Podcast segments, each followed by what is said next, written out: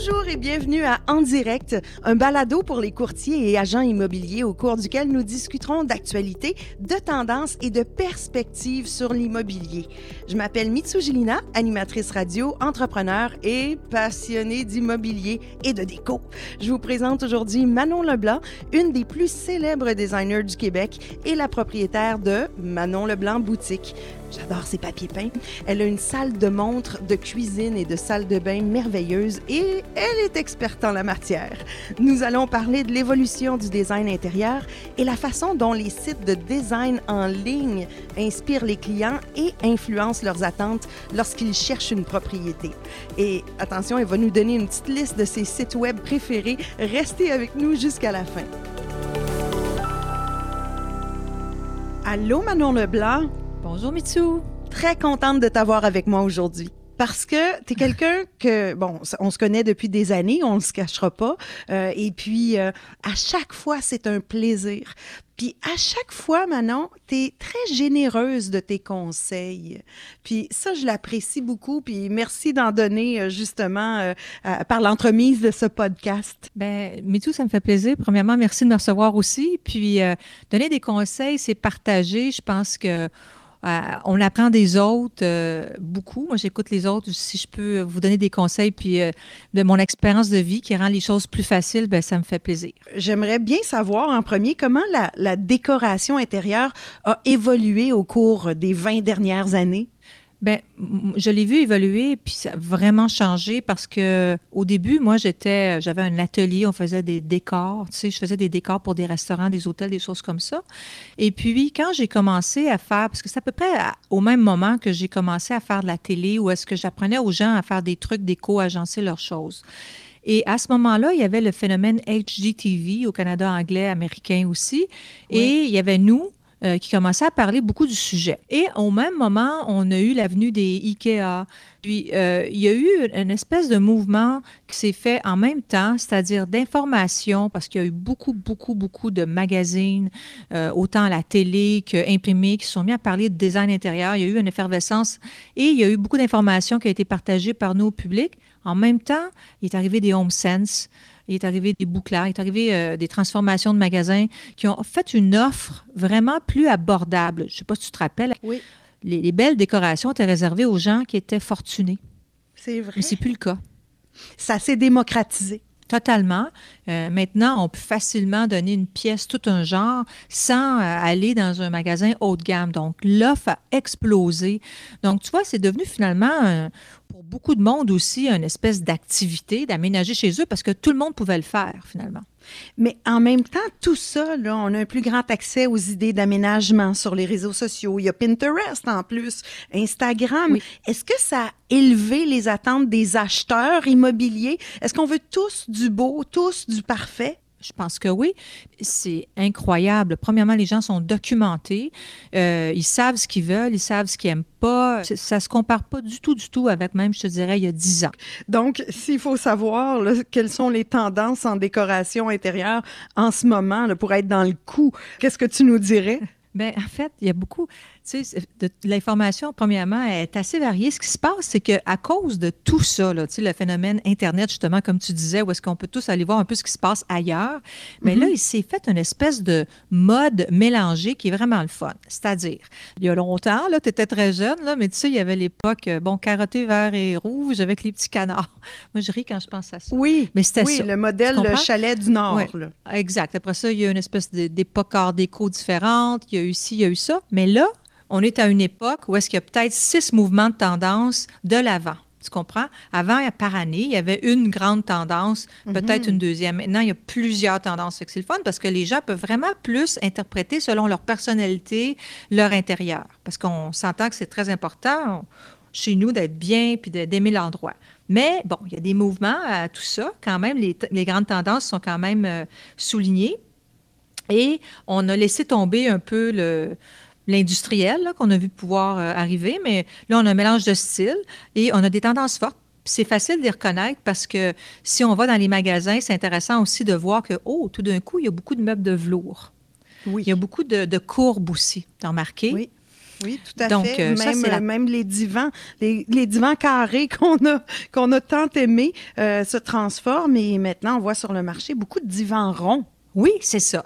Là, la tendance est à la rondeur, la voluptualité. Là-dedans, après, tu peux y aller avec un, environnement très clair, tu sais, lumineux, ton sur ton, ou tu peux y aller avec des couleurs plus intenses, comme il y a beaucoup de, noir. Je ne sais pas si tu as remarqué les murs foncés avec des caissons, ça revient aussi, le velours, les meubles de couleur. Euh, tu peux avoir des toiles abstraites. Tout ça, là, c'est la tendance aussi.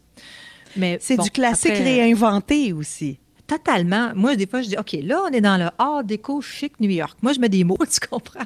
là, je me retrouve dans une ambiance où est-ce qu'il y a des plumes, du velours. Il y a beaucoup de ocre, de l'art aussi. Je ne sais pas si tu as vu, il y a beaucoup d'accessoires art. Bien, ça, c'est un style. Après ça, tu as l'autre style qui, lui, va être plus dans le pastel. Tu sais, des couleurs vraiment, mais très douces, là, qui vont être presque des couleurs peau mélangées ensemble. Va être crème, beige, mais un vieux rose très, très, très effacé. Ça aussi, c'est la tendance ou encore le blanc tout blanc avec, tu sais, le côté rustique, mais c'est-à-dire, je parle de lin blanc, euh, le côté nature pâle aussi est très tendance. Donc, on est vraiment, par contre, je pourrais dire, à part pour la tendance velours caisson, là, on est pas mal dans le minimaliste au niveau des accessoires. Tu sais, il y a moins de... On veut voir clair, on veut que ça soit quand même assez aéré au niveau de l'immobilier. Tu es, mieux d'avoir, un, je sais pas, une belle table qu'une table remplie d'accessoires. Tu ça, il y en a moins. Donc, c'est plus des belles pièces qui sont déposées. Ça, c'est assez commun, par contre, dans la, dans la, tendance maintenant. Hum, intéressant. Dans quelques instants, nous parlerons des investissements en réno et en déco que les propriétaires devraient faire quand vient le temps de mettre la propriété sur le marché. Le salon de realtor.ca est votre référence pour tout ce qui touche le foyer, qu'il s'agisse d'articles sur les tendances du marché et des nouveautés dans l'immobilier ou de projets de création et d'idées de décoration. Le salon saura vous inspirer. Euh, où est-ce que les propriétaires devraient investir en ce qui a trait au design, aux rénovations? Bien, définitivement, dans l'ordre des valeurs d'une maison, la première chose, c'est la cuisine. Donc, la cuisine, si elle est à refaire, disons qu'on est un propriétaire et qu'on veut jouer de nouvelles cuisines, bien, c'est la première meilleure valeur ajoutée à une maison, c'est la cuisine. Et puis, pour ça, bien, ensuite, il y a, je te dirais, les salles de bain. OK? Après ça, on va aller vers les valeurs sûres, c'est-à-dire la structure de la maison. Et je finirai après vers le sous-sol. Mais je te parle juste de rénovation intérieure. On irait vraiment vers la cuisine en premier et les salles de bain en deuxième. Mais ça m'étonne parce que tu parles pas du tout des cours extérieurs. Non, les cours extérieurs, je te dirais que c'est. Ben, en fait, c'est sûr que la peinture d'une maison extérieure, tu sais, quand on rentre dans un stationnement, on est vraiment impressionné par une maison ou pas. On ne veut pas avoir le goût de reculer puis s'en aller. Donc, euh, je te dirais que l'apparence extérieure compte quand même, mais la cour, ça serait probablement la dernière chose où j'investirais. Euh, c'est même souvent un problème, une piscine. Tu sais, ça peut être un défaut pour certains acheteurs d'avoir à s'occuper d'une piscine. Donc, non, euh, définitivement, si on le fait, on le fait pour nous, mais ce n'est pas pour euh, la valeur de revente. Puis parle-moi du budget, justement, qu'on devrait allouer pour ces rénovations-là. Bien, c'est intéressant de, parler de ça parce que souvent, on veut pas, bon, on veut profiter de notre belle cuisine si on veut pas vendre notre maison tout de suite. Donc, c'est un, conseil qui vaut pour beaucoup de choses, là, pour y vivre ou pour la revente. Mais euh, disons que pour une cuisine, pour la rénovation, j'inclurais les cabinets et les travaux complets de la maison, là, ben, de la cuisine, c'est-à-dire, j'investirais de 8 à 10% ça peut aller jusqu'à 12% de la valeur de la maison. OK? Oh, quand même. Donc, euh, oui, quand même. Mais ça va vite parce que, tu sais, on peut dire, OK, des cabinets, ça va me coûter 15 000 20 000 Mais après, il y a les travaux, il y a le comptoir, euh, il y a ci, il y a ça. Donc, ça, ça, va, ça va chiffrer assez rapidement, mais en même temps, c'est quelque chose qui va ajouter beaucoup à la valeur de la maison. Puis c'est un, investissement qu'on peut souvent récupérer complètement à la vente. Puis moi, souvent, quand je rencontre des clients, je leur dis aussi, OK, là, on fait votre îlot, on leur fait, là, mais s'il vous plaît, on va enligner le regard à l'extérieur. C'est pas sur la personne nécessairement qui cuisine, parce que vous, vous allez vous en servir, vous allez être surpris, euh, vous n'allez pas juste déjeuner là, vous allez souvent dîner et même souper là. Donc, euh, tu sais, on s'organise maintenant pour penser à ça, pour que ça soit vraiment un air de vie qui soit bien au-delà de la cuisine ou juste du petit déjeuner à l'îlot. Si tu as une maison de 300 000, tu devrais euh, investir à peu près 30 000 dans ta cuisine. C'est pour te donner une idée d'une échelle. C'est un gain important parce qu'il ne faut pas trop dépenser dans une rénovation. Si on le fait, c'est notre choix, mais on le fait pour nous. On ne le fait pas pour la valeur ajoutée à la maison. La salle de bain, maintenant, c'est le deuxième endroit où on devrait investir. Parle-moi-en. Oui, c'est la deuxième pièce la plus appréciée euh, lorsqu'on visite la maison. Euh, c'est assez surprenant de voir que la salle de bain coûte presque autant qu'une cuisine. Donc, si je à, faire, c'est plus petit, mais il y a beaucoup de temps, il y a moins de cabinets, mais il y a beaucoup de céramique, il y a beaucoup de temps, puis euh, il y a la plomberie, tu sais, les bains et tout. Donc, c'est un petit peu moins que l'investissement de base, mais pas tant. Fait que je te dirais autour de, 5 à peut-être 8 plutôt là, pour la salle de bain. C'est pas. Euh, c'est assez régulier. Par contre, encore là, quand tu as une maison avec une belle cuisine puis une belle salle de bain, c'est hot. Les gens aiment ça. C'est vraiment quelque chose d'appréciable au quotidien, puis pour la vente, c'est très bon. Puis j'imagine que les valeurs sûres comme la toiture, les fenêtres, les portes, quelle importance ça a justement euh, dans la vente de la maison par la suite? Bien, c'est très important parce qu'à l'inspection, c'est ce qui peut faire briser une transaction. S'il y a un toit à faire, des fenêtres, c'est des travaux majeurs. On parle de, tu c'est l'inspection qui va décider de ça parce qu'au-delà du cosmétique, si la maison n'est pas solide ou en santé, euh, il y a beaucoup de gens qui se retirent. Donc, euh, oui, ça aussi, il faut le faire euh, entretenir puis vérifier. Moi, ce que j'ai fait, parce que j'ai vendu souvent des maisons, je les fais inspecter avant de les mettre à vendre. Hmm. Comme ça, moi, euh, je, je suis en mesure de faire mes réparations moi-même avant de la mettre sur le marché puis d'éviter des mauvaises surprises. Ah, ben tu vois, c'est la première fois que j'entends ça. J'aime ça, merci. c'est un bon conseil.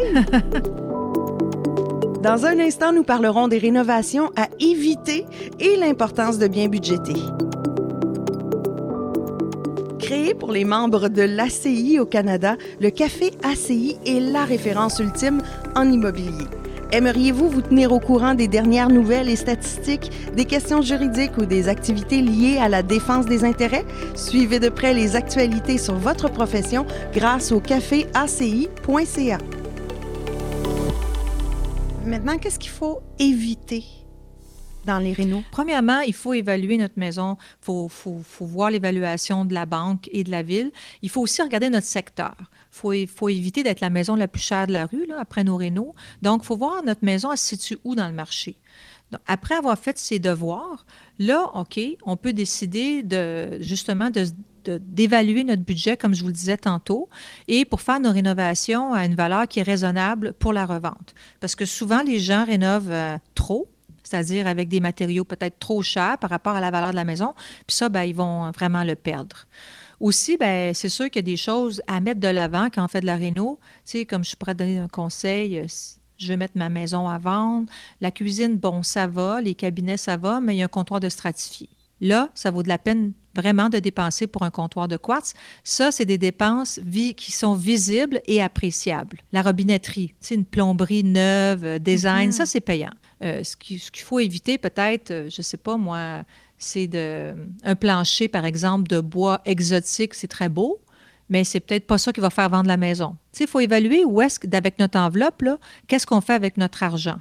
En fait, euh, c'est pour ça que souvent, on va. C'est important si quelqu'un décide de vendre sa maison puis dit bon, ok, moi je vais faire euh, des petites choses avant de la. Je veux la mettre belle, là. Ben, je vais la mettre belle, mais je vais réfléchir vais oui, me faire mon. La peinture, c'est important. On parlait des couleurs tout à l'heure. Oui, c'est important, mais je recommande vraiment de peinturer votre maison d'une couleur claire. Même si on va mettre des meubles de couleur, une toile qu'on peut acheter en magasin. Euh, maintenant, il y a des reproductions de toiles à bon prix qui, qui punchent beaucoup. C'est très apprécié, les, les, punchs de couleur. Mais de base, là, de, de il faut investir aux bonnes places. C'est-à-dire, moi, je repeinturais l'intérieur d'une couleur clair. Je laisserai tomber euh, les pièces avec euh, les couleurs démodées, je les referai. S'il y a des retouches de peinture à faire à l'extérieur, si c'est du bois, ben je le referai aussi, c'est important. Donc, ce serait la première chose que je ferais, c'est la peinture. Après ça, je passerai aux étapes euh, suivantes. Il y a un service qui existe qui est assez extraordinaire, celui du home staging. puis il faut absolument qu'on en parle. Quel conseil tu peux nous donner pour mettre en valeur une propriété sur le marché? Bien, en fait, il faut penser, comme le home staging de base, c'est fait pour donner une ambiance. Tu sais, comme je te disais tout à l'heure, une espèce de d'art de vivre. Tu dis, OK, si j'habite ici, ça va être le fun. Je m'imagine ici avec ma famille. Donc, la maison doit être mise en beauté. Souvent, lorsqu'on habite une maison pendant plusieurs années, on oublie un peu ça. On, ça devient notre demeure, notre cocon familial, puis c'est pas tout à fait dépersonnalisé. Donc, euh, un investissement souvent de base avant de mettre votre maison à vendre de peut-être 1 à 2 de la valeur de la propriété et de mise. Ça, ça veut dire, comme je te disais, peinturer, changer les comptoirs, peut-être changer le dosseret démodé dans la cuisine, changer les poignées sur les cabinets. Donc, on va dépenser un peu à gauche puis à droite pour la mettre à la mode, OK, pour la mettre à la tendance du jour et euh, c'est prouvé, c'est des faits que des maisons qui sont home stagées, c'est-à-dire mi-belles, dépersonnalisées, qui sentent bon, euh, qui sont aérées au niveau de justement pas trop d'accessoires, ça vaut même la peine de louer, puis ça vaut vraiment la peine de louer un petit entrepôt si on n'a pas la place pour mettre tous les meubles qui a trop, euh, tout ce qui, peut nous finalement créer un, espèce d'effet de trop petit. Mais lorsqu'on fait bien ça, la maison passe 73% moins de temps sur le marché. Oh Donc, euh, c'est énorme.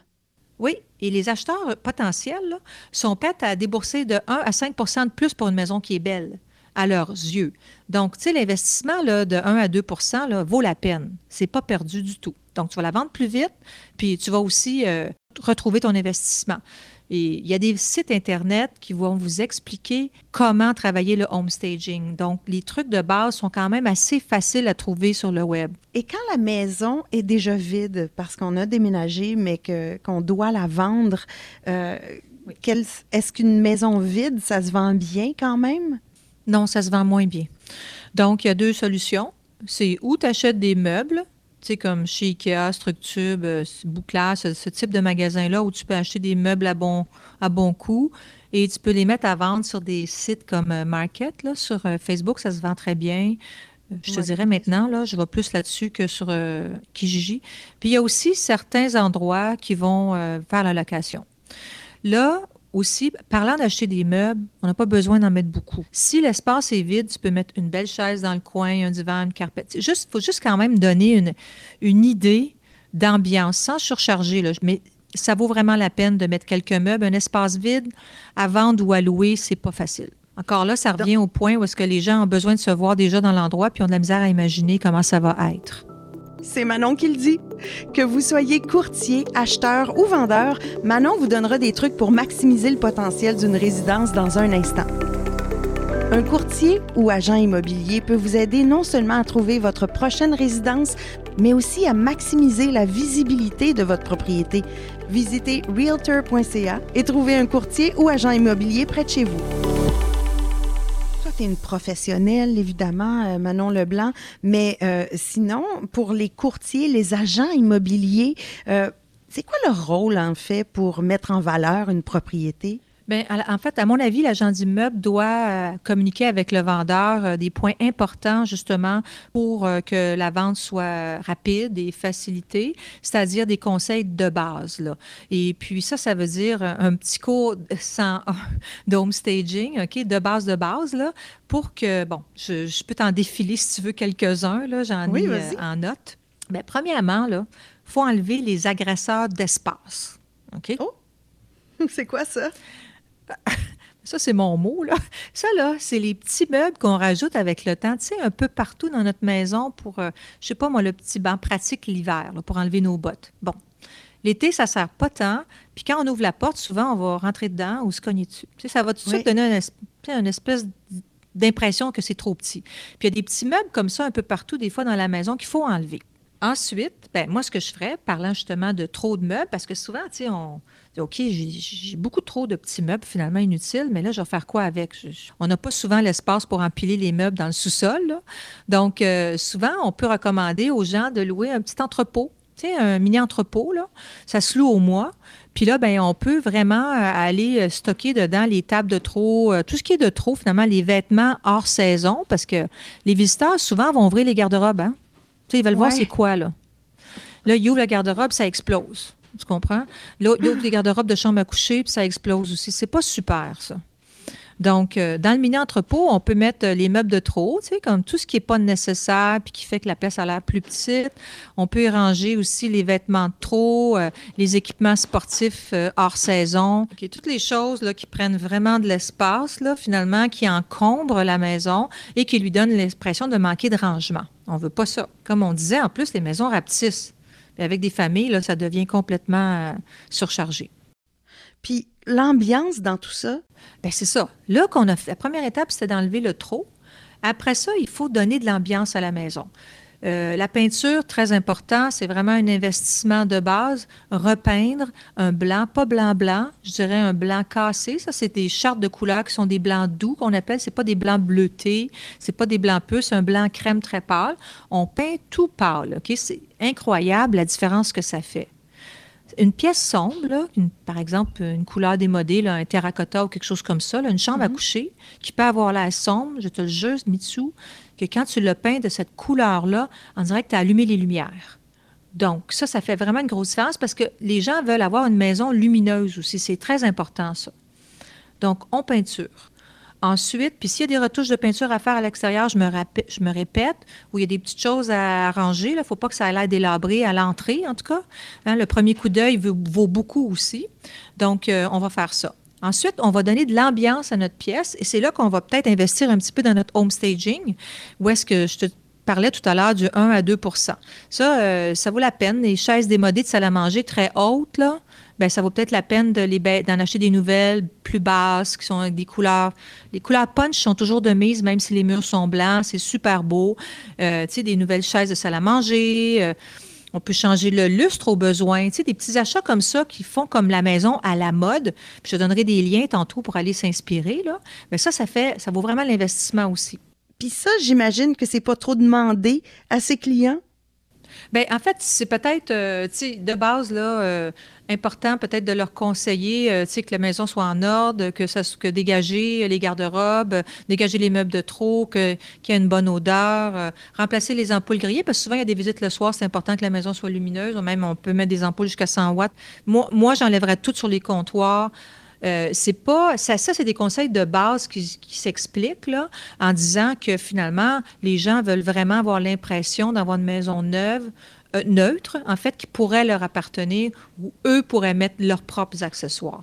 Fait je pense que dit de cette façon-là, ça peut passer. Et la journée d'une visite ou de porte ouverte, quels sont les petits gestes qu'un courtier, qu'un agent immobilier peut faire pour changer la donne? Bien, en fait, c'est de donner une espèce d'ambiance d'hôtel à votre maison. Tu sais, comme quand tu rentres dans une belle chambre d'hôtel, c'est beau, ça sent bon.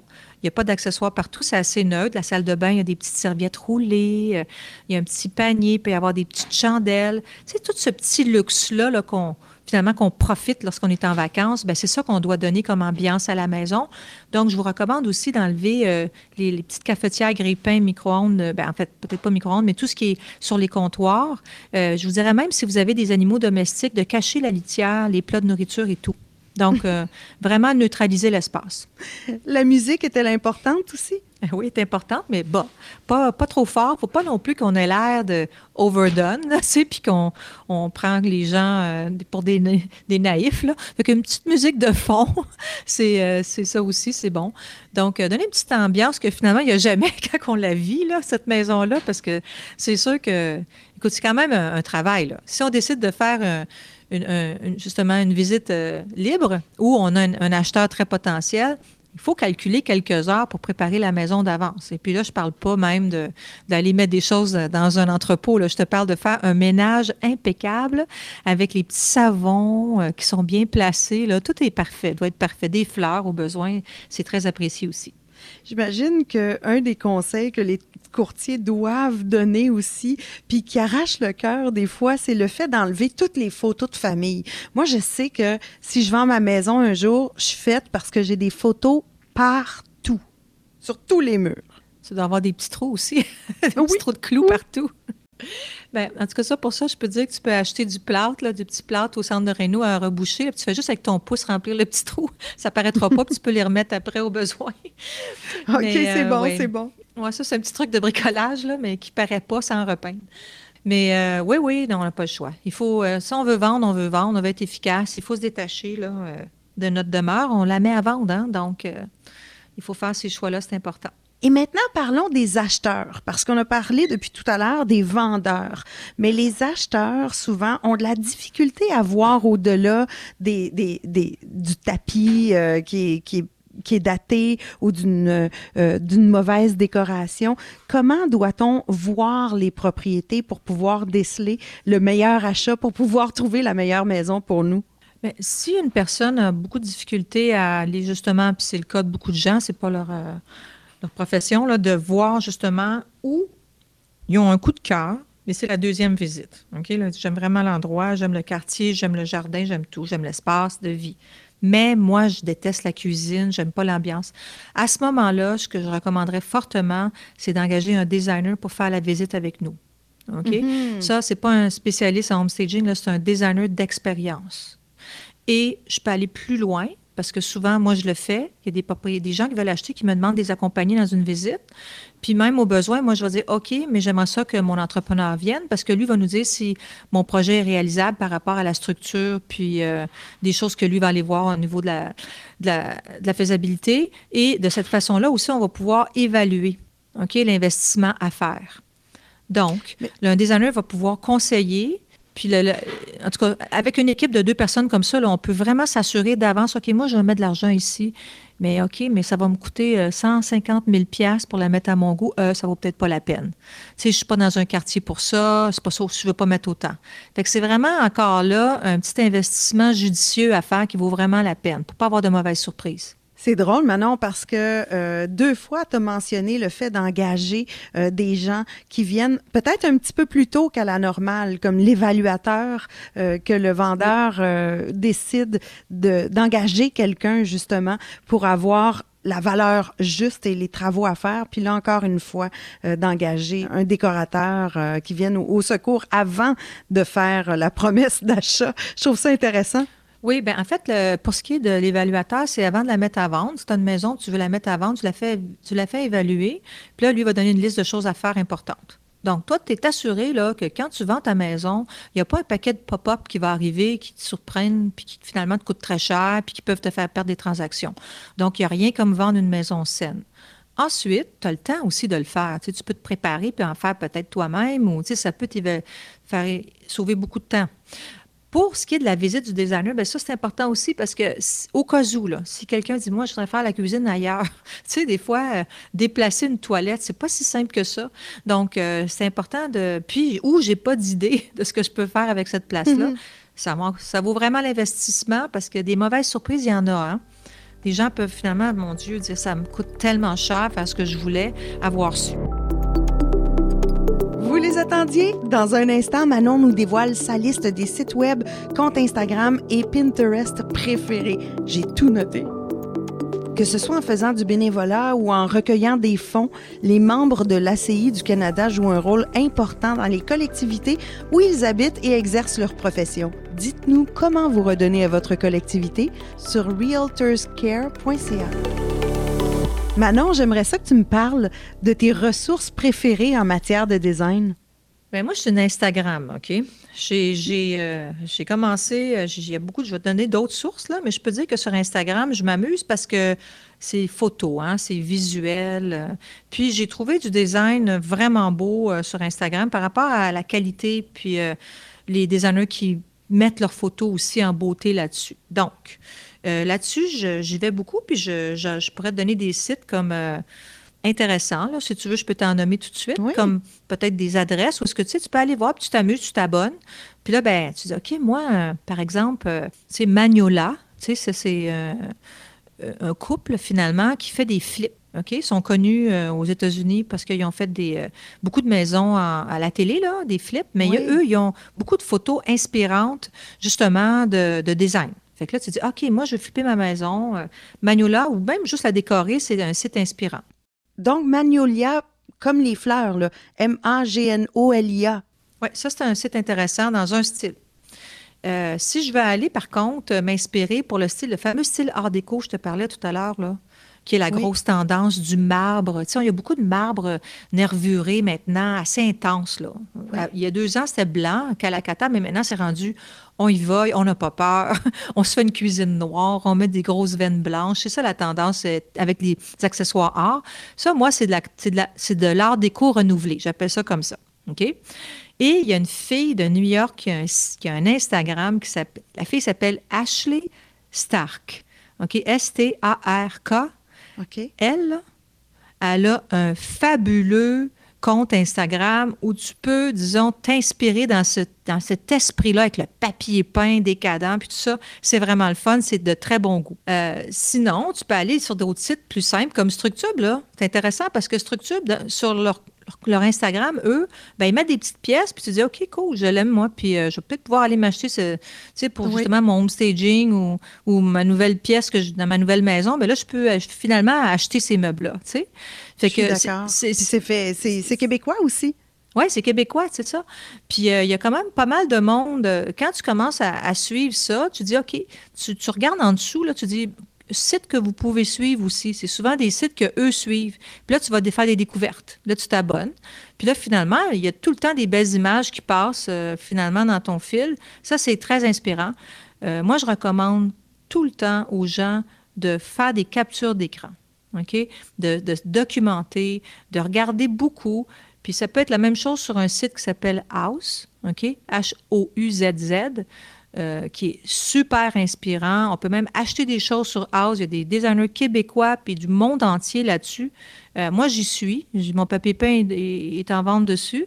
Et puis, House, c'est une espèce de, finalement, site inspirant de référence. Là. Euh, c'est pas rare, justement, que les gens, maintenant, m'arrivent avec leur petit dossier House pour me dire, regarde, maintenant, j'ai vu des salons, c'est à ça que j'aimerais que ça ressemble. puis, il y a Pinterest qui existe toujours.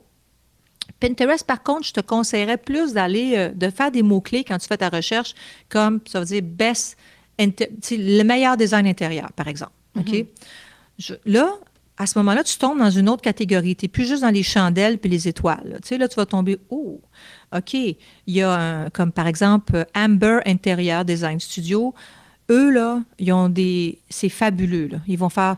Ils vont vous démontrer les plus beaux hôtels du monde, mais les halls d'entrée d'hôtels sont souvent très inspirants aussi pour des résidences où on va trouver dans meilleur design, top design. On fait des mots-clés à la, barre de recherche en haut. Puis là, on va arriver sur des très belles choses. C'est pas mal, moi, entre House, Pinterest et surtout euh, euh, Instagram que je trouve mes inspirations. Et je fais des captures, je me fais des dossiers. Vous faites ça. Si tu as l'intention, de faire une cuisine ou un salon ou ta chambre un jour, bien, tu le fais, tu retournes, tu le refais, tu élimines des photos. Puis je te jure qu'au bout d'une semaine ou deux, tes goûts vont avoir changé. Parce que tu vas mhm. dire, oh, là, j'ai vu autre chose de pas mal mieux que ce que j'aimais au début. J'ai évolué finalement, puis là, OK, c'est ça que je veux. Donc, quand tu rencontres, euh, quand, quand c'est le moment de faire tes achats ou que tu rencontres ton designer ou quoi que ce soit, là, tu sais où tu t'en vas comprends? Donc, tu vas éviter bien des frais de recherche, puis de présentation, puis du temps perdu. Ben, moi, je sais où je m'en vais. Je vais aller voir tout ça, puis je vais rénover ma maison. Mais je ne vais pas la vendre tout de suite, par contre, après. Je vais en profiter. Merci beaucoup, Manon Leblanc. C'était vraiment très, très, très le fun de passer du temps avec toi, puis euh, d'apprendre à connaître encore mieux ton travail, puis de s'inspirer surtout. Ben, merci beaucoup, Mitsu, de m'avoir reçu. C'était très intéressant pour moi aussi, puis toujours un grand plaisir. Voilà, c'est tout pour aujourd'hui. J'aimerais remercier Manon Leblanc pour ses excellents conseils. Si vous avez aimé cet épisode, n'oubliez pas de vous abonner à la balado-diffusion et de la partager avec vos amis et collègues. Ne manquez pas le prochain épisode. Sylvain Leblanc nous parlera de l'importance du service à la clientèle pour bâtir une meilleure relation avec vos clients. Allô, c'est Mitsu. Quel est le meilleur conseil que vous avez reçu durant votre carrière en immobilier? Une personne vous a-t-elle donné un truc infaillible en marketing ou une idée révolutionnaire sur la gestion des relations avec les clients? Nous voulons connaître les conseils qui ont fait progresser votre carrière de courtier ou d'agent.